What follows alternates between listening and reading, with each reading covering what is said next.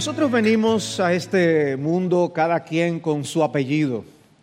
No, no se nos dio a escoger con qué apellido nacer.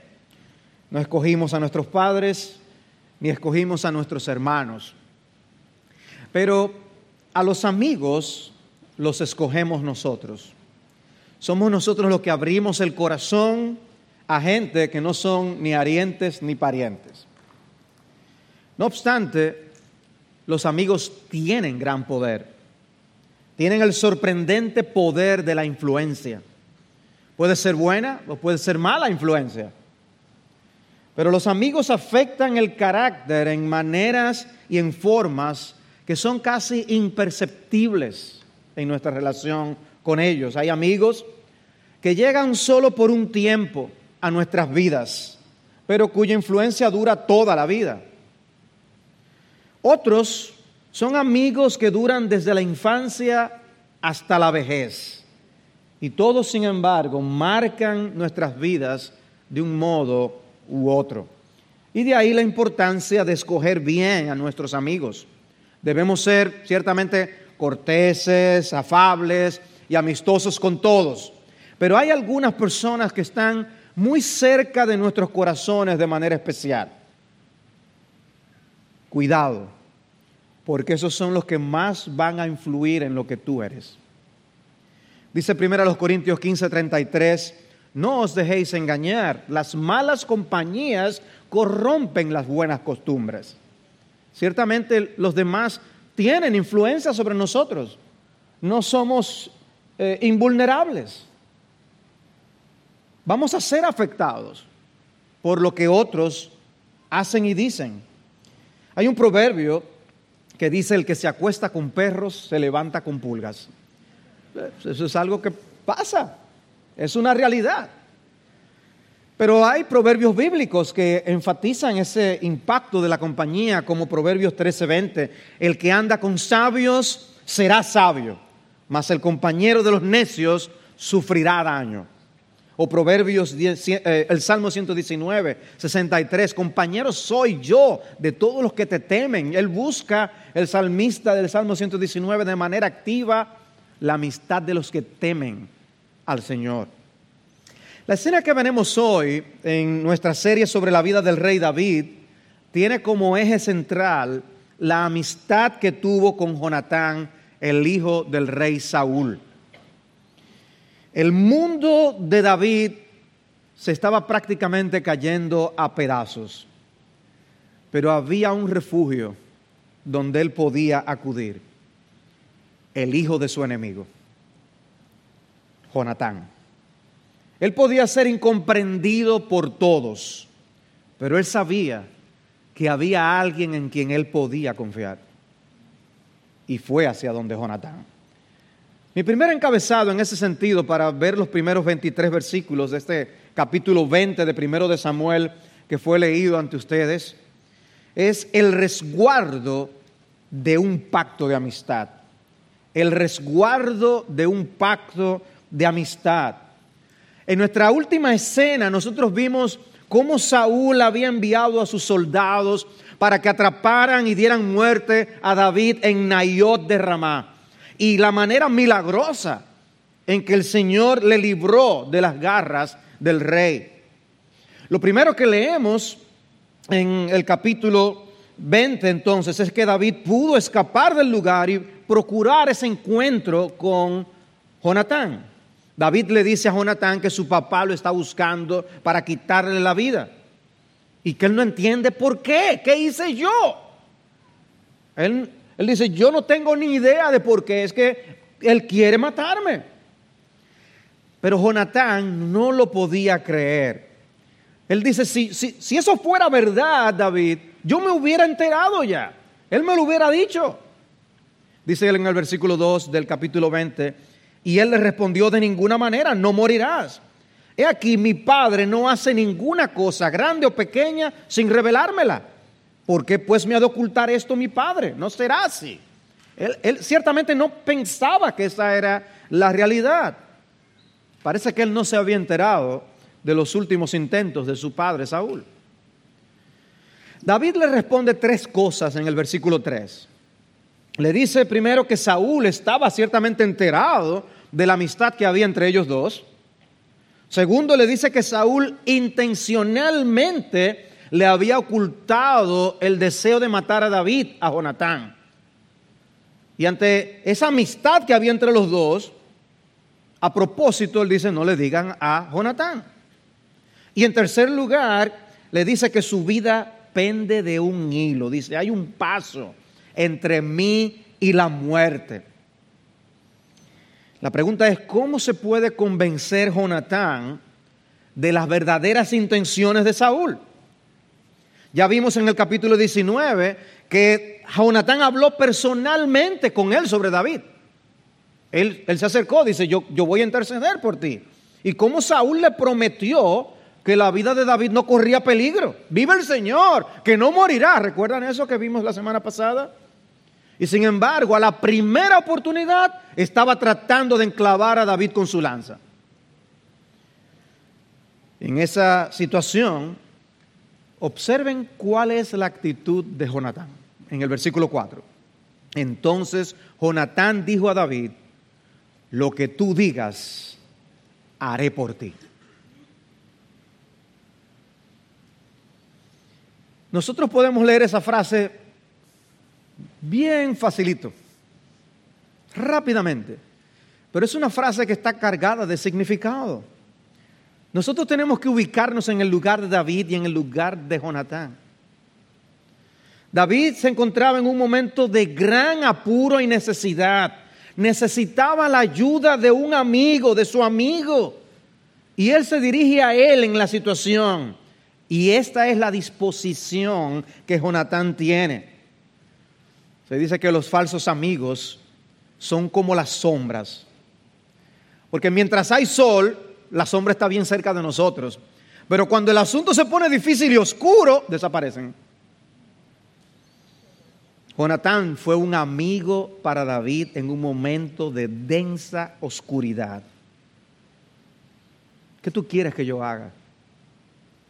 Yo estoy dispuesto a hacerlo por ti, le dice Jonatán. ¿Qué hacían entonces? Y a David se le ocurre una forma en la que Jonatán se podía enterar de las verdaderas intenciones de Saúl. Había una celebración religiosa que duraba varios días y en la que David estaba supuesto a estar presente. Y el plan era, versículo 6, si tu padre me echa de menos, entonces di, David me rogó mucho que le dejara ir a toda prisa a Belén, su ciudad, porque allá se celebra el sacrificio anual por toda la familia. Si él dice, está bien, tu siervo estará seguro, pero si se enoja, sabrás entonces que ha decidido hacer mal. Sí, ciertamente en el plan hay un cuento que meter. Da la impresión de que no sonaría extraño eso que David le dice a Jonatán que le diga a Saúl. Que, sería algo normal de escuchar y que, y que aún le pidiera el permiso al mismo Jonatán. Y aquí estamos viendo ya a un David que está tratando a Jonatán como un príncipe. Son amigos, han hecho pacto de amistad, pero es David que le pide permiso a Jonatán. Y, así lo presentan ante Saúl.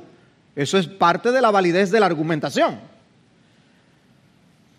Y luego David le dice a Jonatán unas palabras que son centrales en este capítulo, en el versículo 8. Dice, trata entonces con misericordia a tu siervo, ya que has hecho entrar a tu siervo en un pacto del Señor contigo. Pero si hay maldad en mí, mátame tú pues ¿por qué llevarme a tu padre? Trata con misericordia a tu siervo. Y la palabra misericordia es la palabra hebrea Geset. Una palabra importantísima en el Antiguo Testamento. Se usa casi 250 veces. Y aunque la mayoría de las veces la Biblia de las Américas la traduce misericordia, también se traduce como bondad, favor, lealtad en otras ocasiones. Es una palabra difícil de captar eh, para traducirla. Por eso en inglés le llaman loving kindness. Es una bondad tierna, amorosa. Se usa en Proverbios 26 cuando dice, muchos hombres proclaman su propia lealtad, pero un hombre digno de confianza, ¿quién lo hallará? Dice, los hombres pueden hablar de su lealtad. Esa, esa misericordia es lealtad en este versículo. Eso es lo que David le está pidiendo a Jonatán, que actúe con lealtad al pacto que ellos habían hecho. Un ejemplo interesante es usado en el, mismo, en, uno de los libros de Samuel, el segundo de Samuel 16. Cuando Absalón se subleva contra David y tiene que huir, Usai se quiere ir con David. Y lo que David hace es pedirle que mejor se quede en Jerusalén como un informante. Y cuando Absalón se encuentra con él, dice, sucedió que cuando Usai Arquita, amigo de David, vino Absalón, Usai dijo a Absalón, viva el rey, viva el rey. Un actor de primera. Y Absalón dijo a Usai, ¿es esta tu lealtad para con tu amigo? En otras palabras, estaba, dice, pero tú eres fiel a David. ¿Qué es lo que tú me estás diciendo ahora, palabras bonitas? ¿Con, quién es tu lealtad realmente? ¿Ven? Es parte del término que usa David aquí con Jonatán. David le está diciendo a Jonatán que sea leal al pacto de amistad que hicieron entre ellos. Nosotros vimos eso en el capítulo 18, versículo 3. Jonatán hizo un pacto con David porque lo amaba como a sí mismo, ¿recuerdan? Gesed es la palabra que Dios usa para hablar incluso de su propio pacto con su pueblo. Un erudito del Antiguo Testamento dice que el término habla tanto de la calidad de la comunión de Dios como de la seguridad de la fidelidad de Dios. Estuvimos cantando de la, fidelidad de Dios.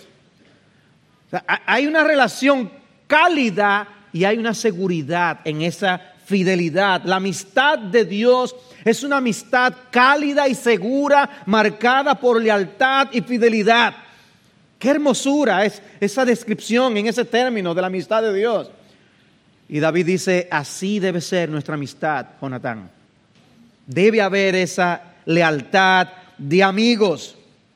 Ese término tiene ese, ese sabor, ¿eh? es amor, incluye el amor, pero es un amor leal. Incluye la bondad, tratar al otro con bondad, pero es una bondad en la que podemos confiar. Yo sé que Él me va a tratar con bondad. ¿Ven? No es solamente algo de afecto, hay compromiso. Todo eso está detrás de esa palabra. De manera que en medio de su problema con Saúl, había un refugio para David en la amistad que él tenía con Jonatán. Pónganse en el lugar de David huyendo de la ferocidad de un hombre como Saúl. Pero había un refugio para él. Y pensemos en la encrucijada que esto significaba para Jonatán, porque estamos hablando del hijo de Saúl, el príncipe de Israel. Si Saúl se sentía amenazado por David, de la misma manera podía sentirse amenazado Jonatán en un sentido porque era el trono también del sucesor. Una de las cosas que Saúl le dirá más adelante en el versículo 31 es, mientras viva sobre la tierra el hijo de Isaí, ni tú ni tu reino serán establecidos, le dice Saúl a Jonatán. Está en juego el, trono, el reino de Jonatán. Y sin embargo, actúa con fidelidad a David. Para Saúl, lo que Jonatán debía hacer era unírsele a él y matar a David, sacarlo de en medio. Y ahí está Jonatán. ¿Con quién debía él ser fiel? ¿Con Saúl o con David? Si hay maldad en mí, mátame tú. Pues ¿por qué llevarme a tu padre? Este capítulo 20 lo que nos presenta es cómo el Señor protege a David a través de la lealtad de otro, de Jonatán. Cómo el Señor lleva a cabo su obra en el mundo a través de instrumentos humanos que se comprometen con sus propósitos y no con los propósitos del mundo. Eso es lo que está haciendo Jonatán aquí. En otras palabras, el Señor nos dice, buscad primeramente el reino de Dios. Bueno, eso es lo que está haciendo Jonatán aquí. Poniendo los planes de Dios primero que sus propios planes y designios. En el versículo 9, Jonatán le reitera la lealtad a David. Nunca tal se suceda, porque si yo me entero que mi padre ha decidido que el mal caiga sobre ti, ¿no te lo avisaría yo? La manera en que Jonatán se daría cuenta de las verdaderas intenciones de Saúl era chequeando su reacción ante la ausencia de David en la cena. Jonatán se compromete con David en dejarle saber sobre la reacción de Saúl, pero sabiendo que quizás los estaban chequeando. ¿Ustedes, han visto esa película cuando una persona habla con el, con, el, con, el malo y luego se va y el malo dice, cállate atrás, chequeame para dónde que va? imagínense eso también, aquí podía pasar eso. Y le pusieran a alguien que revisara los movimientos de Jonatán y entonces ellos se van a hablar a un, lugar con más privacidad. Dicen en el versículo 11 que ellos se fueron al campo. Versículo 12. Entonces Jonatán dijo a David, el Señor Dios de Israel sea testigo. Y aquí debe aprenderse una alerta que nos llame la atención en el pasaje. Testigo, pacto. Están invocando a, a Dios como testigo ante el tipo de relación y comunión que había, de amistad que había entre ellos. El Señor, Dios de Israel, sea testigo. Cuando yo haya hablado con mi padre como a esta hora mañana o al tercer día, y están contando el día en que están hablando, el día, el primer día de la cena y luego el segundo día. He aquí, si hay buen ánimo para con David, ¿no habré de enviar a ti para hacértelo saber? No hay problema. El viejo está tranquilo. Arranca para acá. Versículo 13. Si mi padre quiere hacerte mal, que así haga el Señor a Jonatán y aún le añada, si no te lo hago saber y te envío para que vayas en paz. O sea, si no pasa nada te aviso, pero si pasa algo hay que avisarte, hay que dejarte saber también. Y que el Señor sea contigo como ha sido con mi padre. Ahora, Jonatán conocía los riesgos. O sea, había riesgos podía pasarle algo a él. Si, yo estoy vivo todavía, por eso él dice así. Parece que conocía bien el carácter de su papá.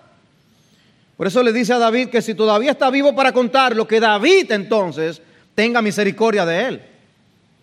Pero Jonatán le hace juramento a David de que le dejará saber cualquiera que sea el resultado. Habiendo hablado del Gesed, de la misericordia, Leamos ahora los versículos 14 y 15 a la luz de eso. Dice, y si todavía vivo, no me mostrarás la misericordia, Geset, del Señor, para que no muera. No quitarás tu misericordia, otra vez repite, Geset, de mi casa para siempre, ni aun cuando el Señor haya quitado de la faz de la tierra a cada uno de los enemigos de David. Qué interesante. ¿Ven lo que está pasando aquí? El capítulo comienza con David sometiéndose a Jonatán, postrándose ante Jonatán y solicitando su ayuda. Trátame con misericordia, Jonatán. Le pide en el versículo 8. Y ahora vemos a Jonatán pidiéndole a David que él tenga misericordia de él. Él está entendiendo quién es que se quedará en el trono realmente. David todavía no es rey. Pero el príncipe Jonatán ya está mirando a David como instalado y reinando. Ten misericordia de mi casa. En los libros de reyes, nosotros leemos de casos en los que cuando surgía una nueva dinastía, el rey eliminaba a todos los rivales de la dinastía anterior. Eso no era raro en esos días. Cuando Baasa llegó a ser rey del reino del norte, mató a todos los de la casa de Jeroboam. Y cuando subió Simri, mató a todos los de Baasa. Gracias a Dios que aquí solamente los políticos se matan es verbalmente. Jonatán no quiere ni imaginarse que algo así le sucediera a los suyos. Jonatán sabía que con David se estaba levantando una nueva casa, una nueva dinastía. Si la envidia había llenado el corazón de Saúl, el de Jonatán estaba marcado por un amor genuino. Un hermano me comentó, algo desilusionado, de por qué el título del sermón de hoy no tenía la palabra gigante por ningún lado. Pero ciertamente hay un gigante que Jonatán pudo vencer aquí. Y fue el gigante del egoísmo y de vivir para sus propios intereses personales. Dice un comentarista, algunas veces Dios protege a sus siervos escogidos a través de otros siervos fieles que están dispuestos a poner la agenda de Dios por encima de los intereses personales. Y eso es lo que estaba haciendo Jonatán. Él podía decir, no, no, no, no, no, después de Saúl voy yo. Pero no fue eso lo que él hizo. Lo que vemos en el versículo 16 es una reconfirmación del pacto. Jonatán pues hizo un pacto con la casa de David diciendo, el Señor lo demande de la mano de los enemigos de David.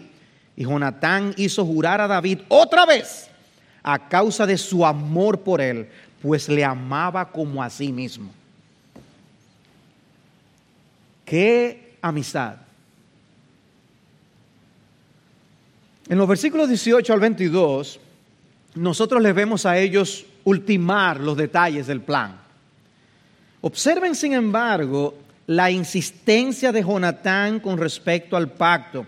En el versículo 23 dice, en cuanto al acuerdo del cual tú y yo hemos hablado, he aquí el Señor está entre nosotros dos para siempre. Qué compromiso, qué lealtad. Y esta historia nos obliga a preguntarnos algo con respecto al tema de la amistad. ¿Estamos nosotros siendo el tipo de amigos que fue Jonatán para David? ¿Qué caracteriza a tus amistades? ¿Son levadura que leuda toda la masa? ¿O son hierro y se afilan así para ser más productivos y eficaces el uno al otro? ¿Eres amigo en las buenas y en las malas? Observen que mi pregunta más te lleva a examinar qué tipo de amigo eres tú. No es para que ahora te quejes porque tus amigos no hacen lo que tú quieres. ¿Permites que esos amigos penetren a tu corazón? Porque los amigos son aquellos que pueden hablar con confianza y sin pretensiones no tienen que estar midiendo sus palabras y caminar con cautela para no pisar callos. Son amigos. Y aún eso impacta nuestros matrimonios. Con respecto a tu matrimonio, ¿son ustedes realmente amigos? O el otro tiene que tener mucho cuidado con lo que dice porque te ofende con mucha facilidad. me da la impresión de que eso es más común de lo que uno se imagina.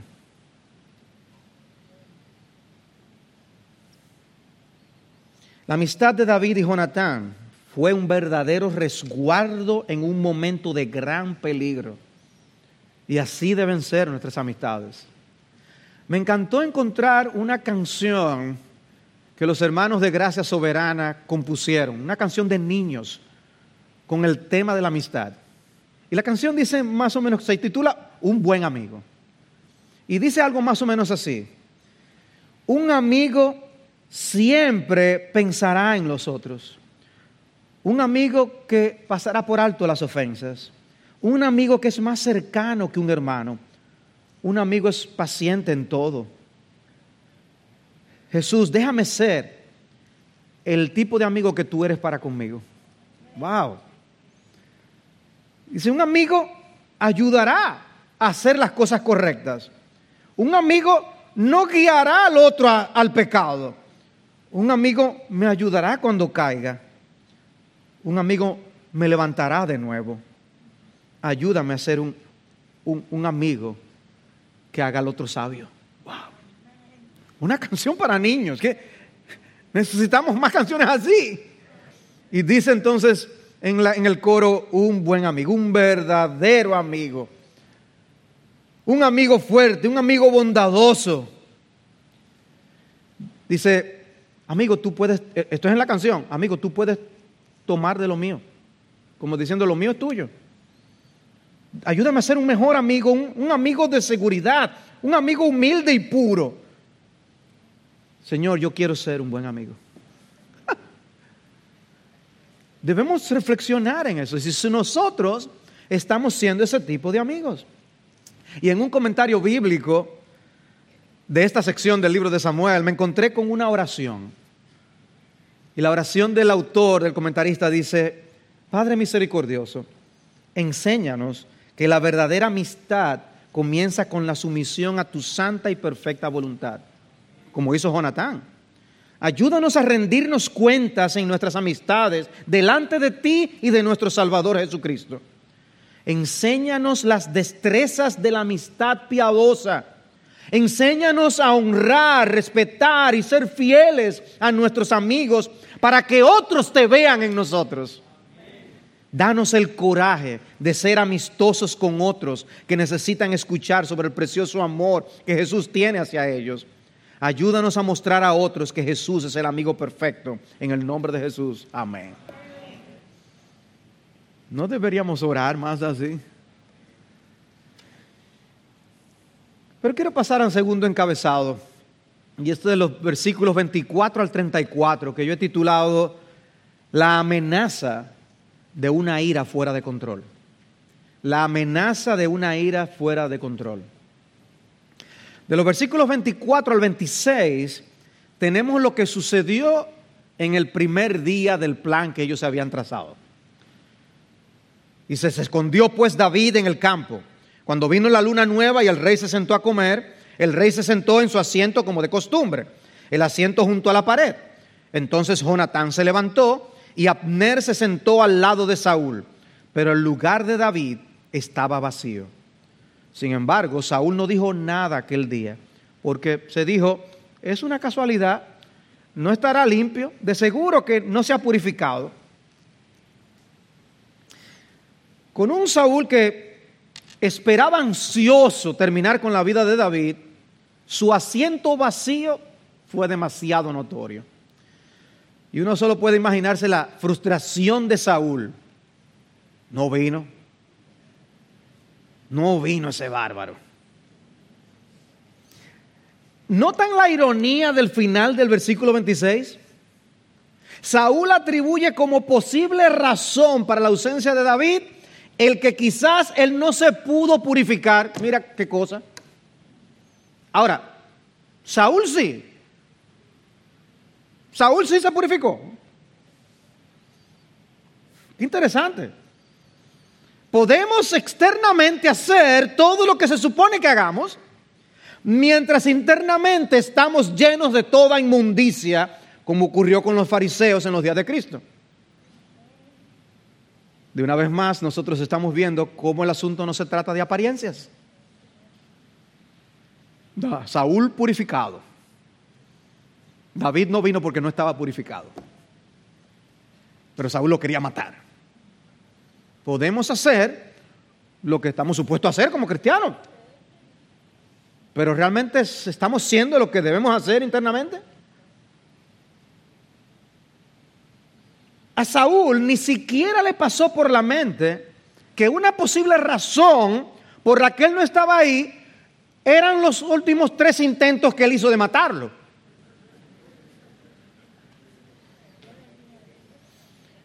Pero a partir del versículo 27 tenemos lo que sucedió el segundo día. Todo el mundo se fue para su casa, durmió y al otro día vuelve otra vez en la segunda noche de la cena.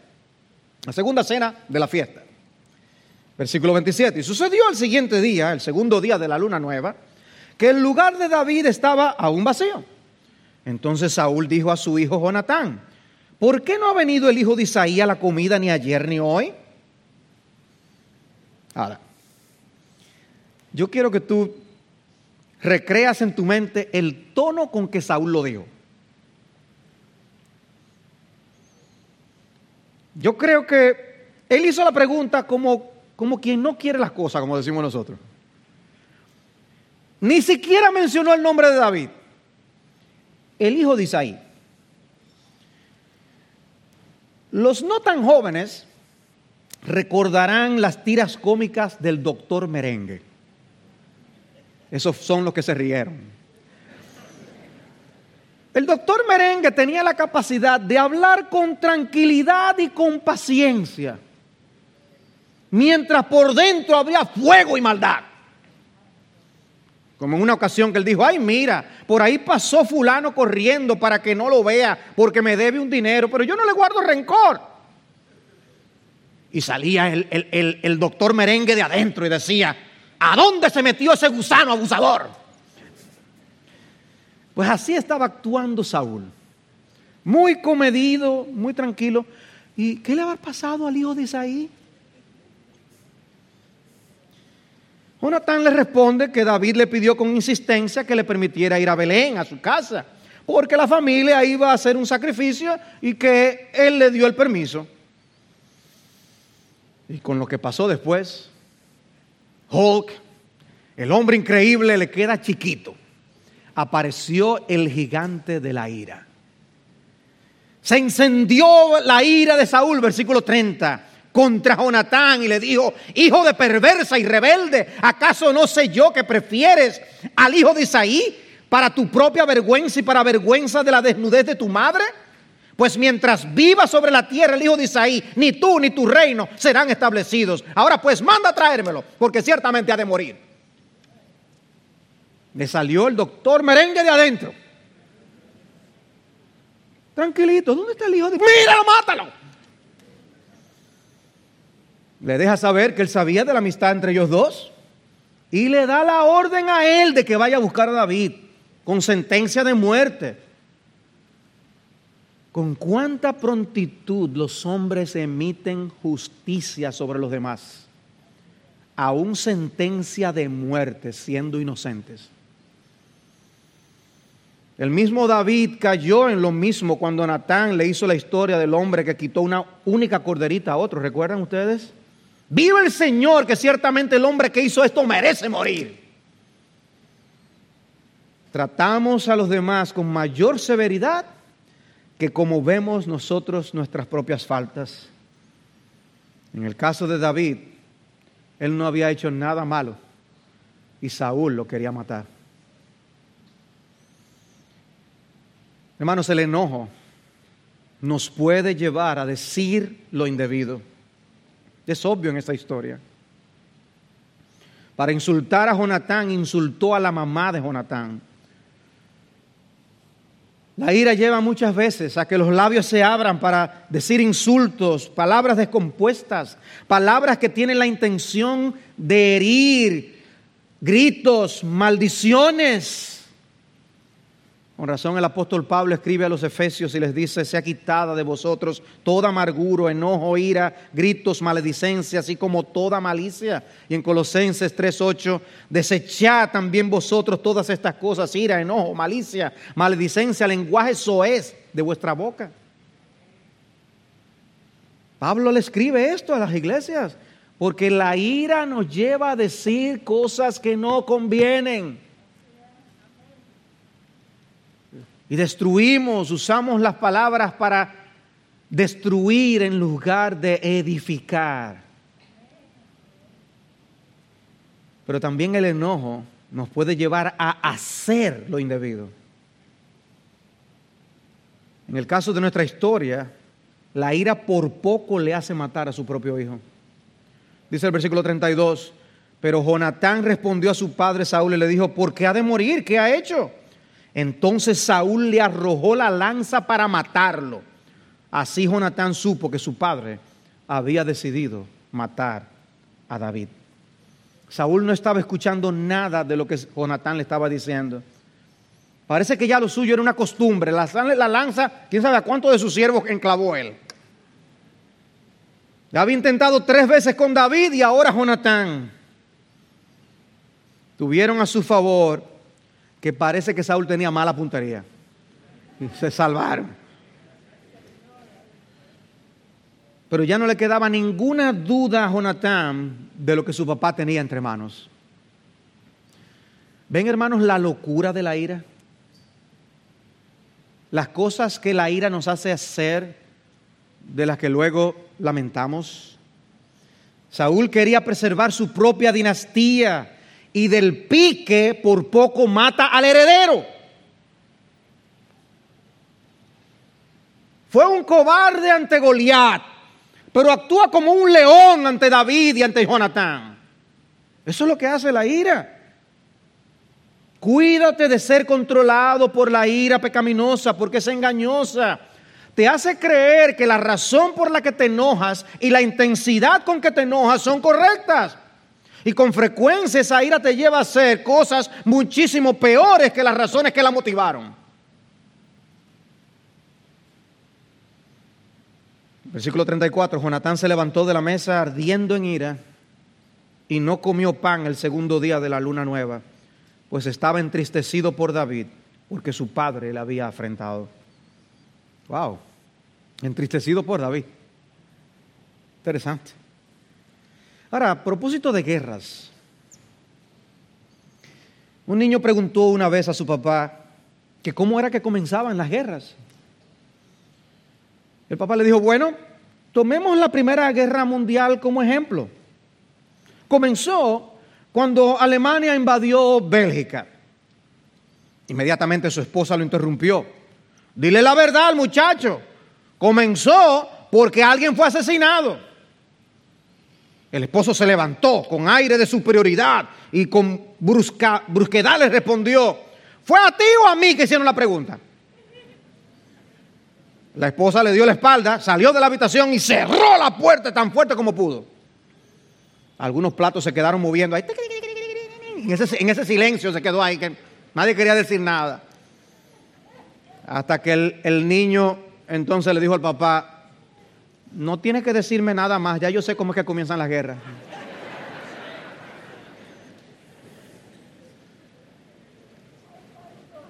El impacto de la ira pecaminosa. Es destructora. Y quizás te está afectando a ti hoy. Quizás está afectando tu hogar. Y tenemos que hacer algo al respecto. Pero hay una última sección en el capítulo, de los versículos 35 al 42. Una despedida dolorosa. Una despedida dolorosa.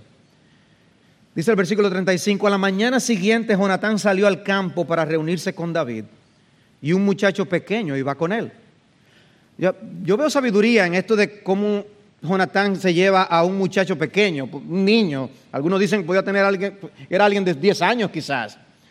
Probablemente no tenía ni idea de lo que estaba pasando, ni pensaría que había otro motivo para irse al campo a practicar arquería.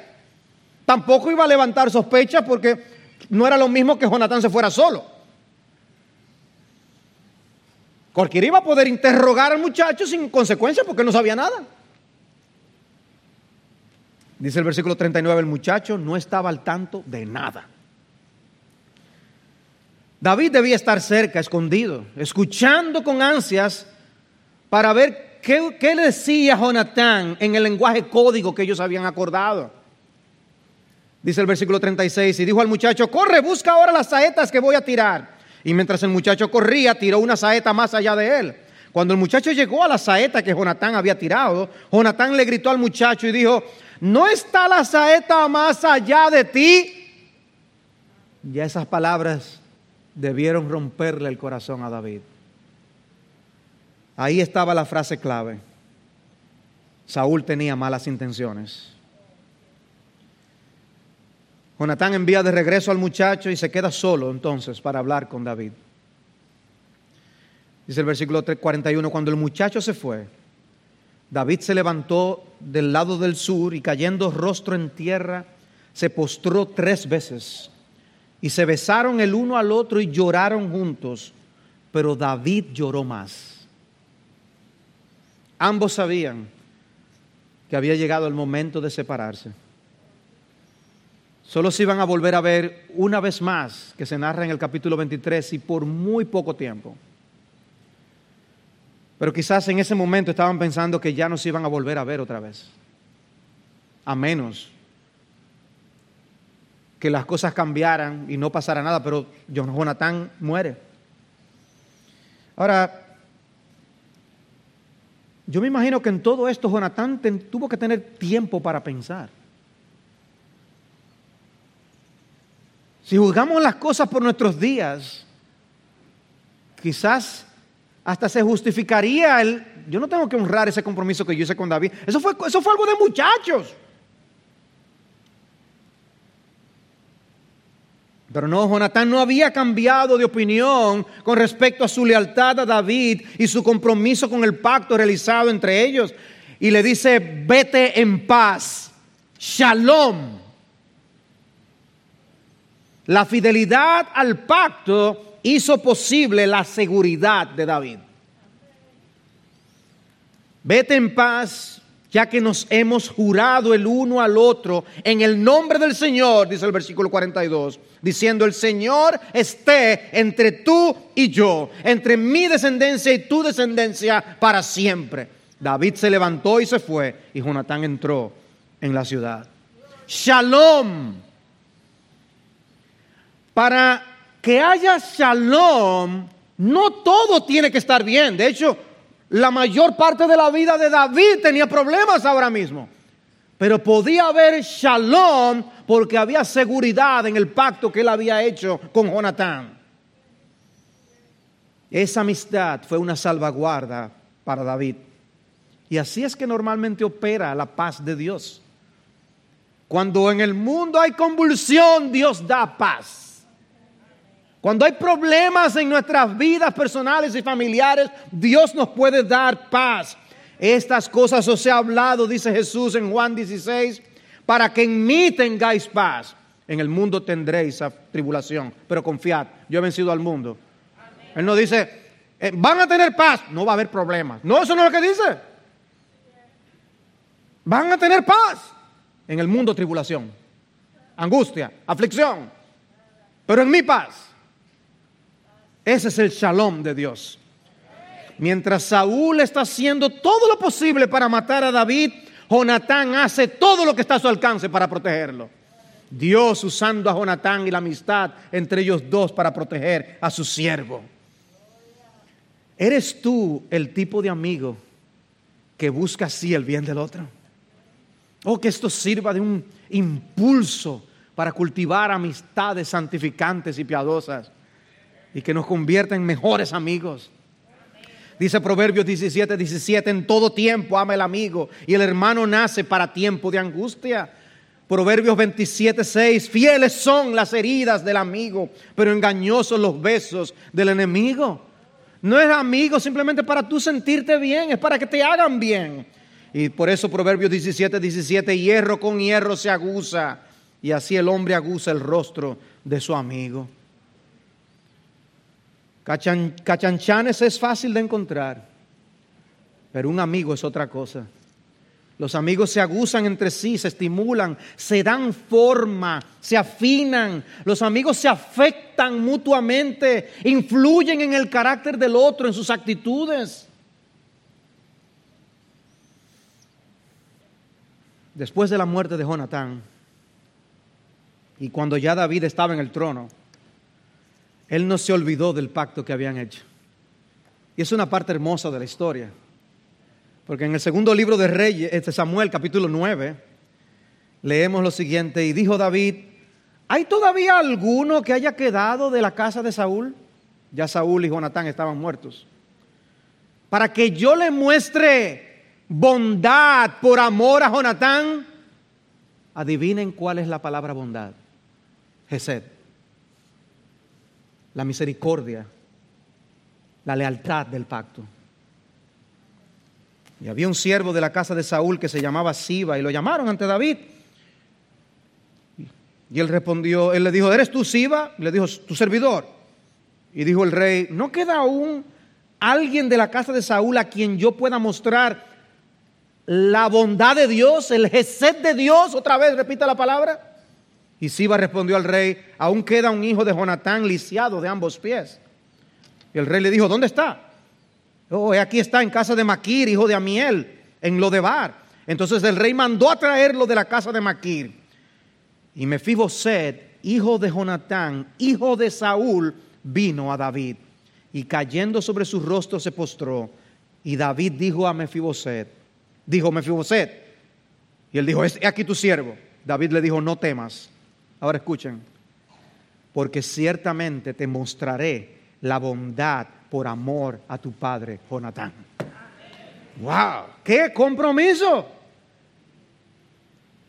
Y te devolveré toda la tierra de tu abuelo Saúl, y tú comerás siempre a mi mesa. Se postró él de nuevo y dijo, ¿quién es tu siervo para que tomes en cuenta a un perro muerto como yo? Amados hermanos, cada vez que nosotros venimos a la cena del Señor, estamos siendo invitados a comer de la mesa del Señor. Perros muertos como nosotros.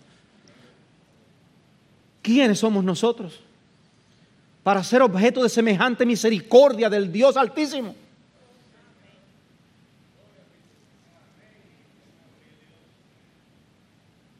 Y esto me lleva a decir algunas cosas a modo de conclusión. En primer lugar, con respecto al tema de la paternidad y los hijos.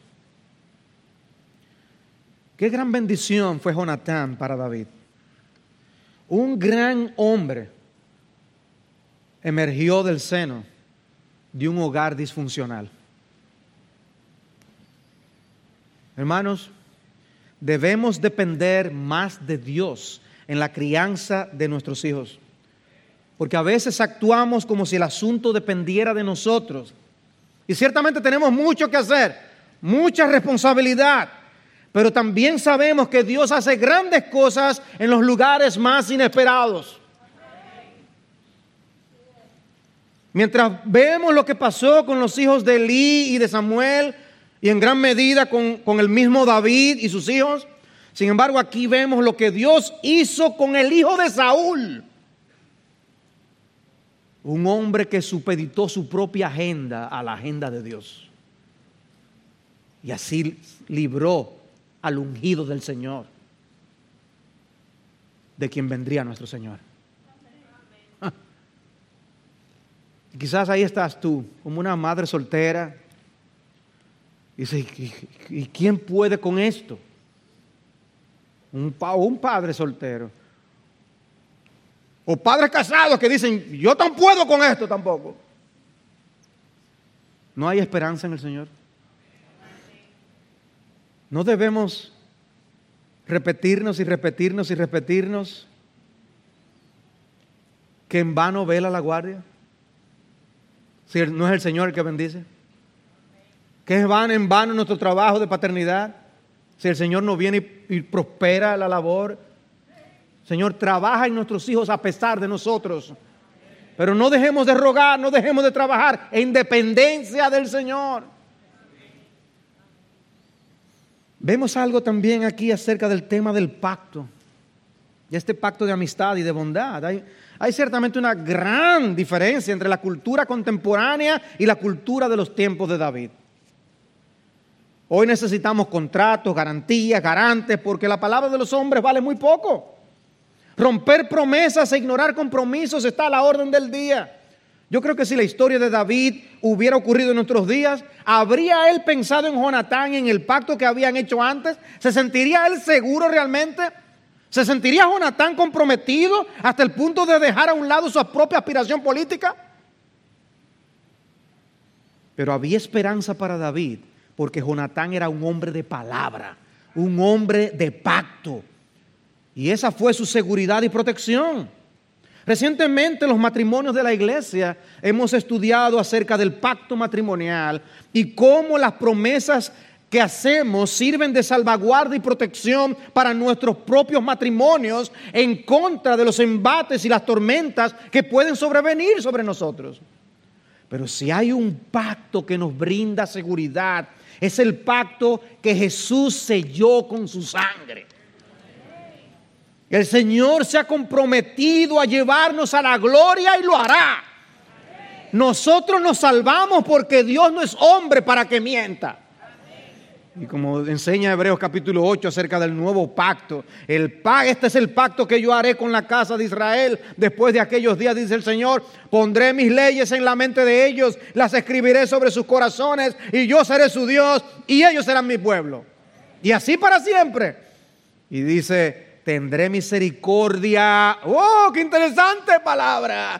Tendré misericordia de sus iniquidades y nunca más me acordaré de sus pecados el Gesed de Dios, el, la bondad, la misericordia, la ternura, la fidelidad, la lealtad de Dios para con aquellos que Él decidió amar desde antes de la fundación del mundo, nuestra seguridad de que entraremos a la gloria con Él. Jesucristo es nuestro amigo fiel. Como le dijo a los apóstoles en Juan 15, nadie tiene un amor mayor que este, que uno dé su vida por sus amigos. Le está diciendo, yo estoy dando mi vida por mis amigos. Vosotros sois mis amigos si hacéis lo que yo os mando. Ya no os llamo siervos porque el siervo no sabe lo que hace su Señor, pero os he llamado amigos porque os he dado a conocer todo lo que he oído de mi Padre. Hay una intimidad, una comunicación entre ambos, entre Jesús y sus amigos. Y una vez nosotros vinimos como David, con urgencia y con necesidad. Y Jesús nos perdonó y nos salvó. La última estrofa del himno, oh, que amigo nos es Cristo, dice, Jesucristo es nuestro amigo. De esto prueba nos mostró, pues a redimirnos vino, por nosotros se humanó. El castigo de su pueblo en su muerte él sufrió.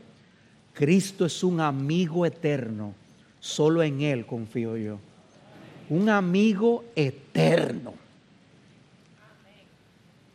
Y una palabra final sobre el tema de la vida y la muerte. En el versículo 3 David le dijo a Jonatán que solo había un paso entre él y la muerte. Y la realidad es que en un sentido así estamos todos nosotros. Podemos pasar de esta vida a la venidera en un instante. Estamos a un latido más de distancia de la eternidad. Dice la palabra de Dios que la vida es como una neblina, como un soplo la tienes ahora y más rápido de lo que nos imaginamos se va. El momento de la muerte no lo conocemos. David vivió muchos años más después de esto. Pero al final de cuentas también murió, como nos pasará a ti y a mí, porque es inevitable. Y lo mejor que podemos hacer es prepararnos para la eternidad, refugiándonos en Jesucristo. Cree en el Señor Jesucristo y serás salvo. Hoy es un buen día para que tú vayas al Salvador. Hemos visto a David ungido. Hemos visto a un David vencedor que mató a Goliat. Hemos visto a un David popular entre el pueblo. Pero a partir de ahora veremos a un David renegado y fugitivo. Si quieres saber lo que pasa, venga semana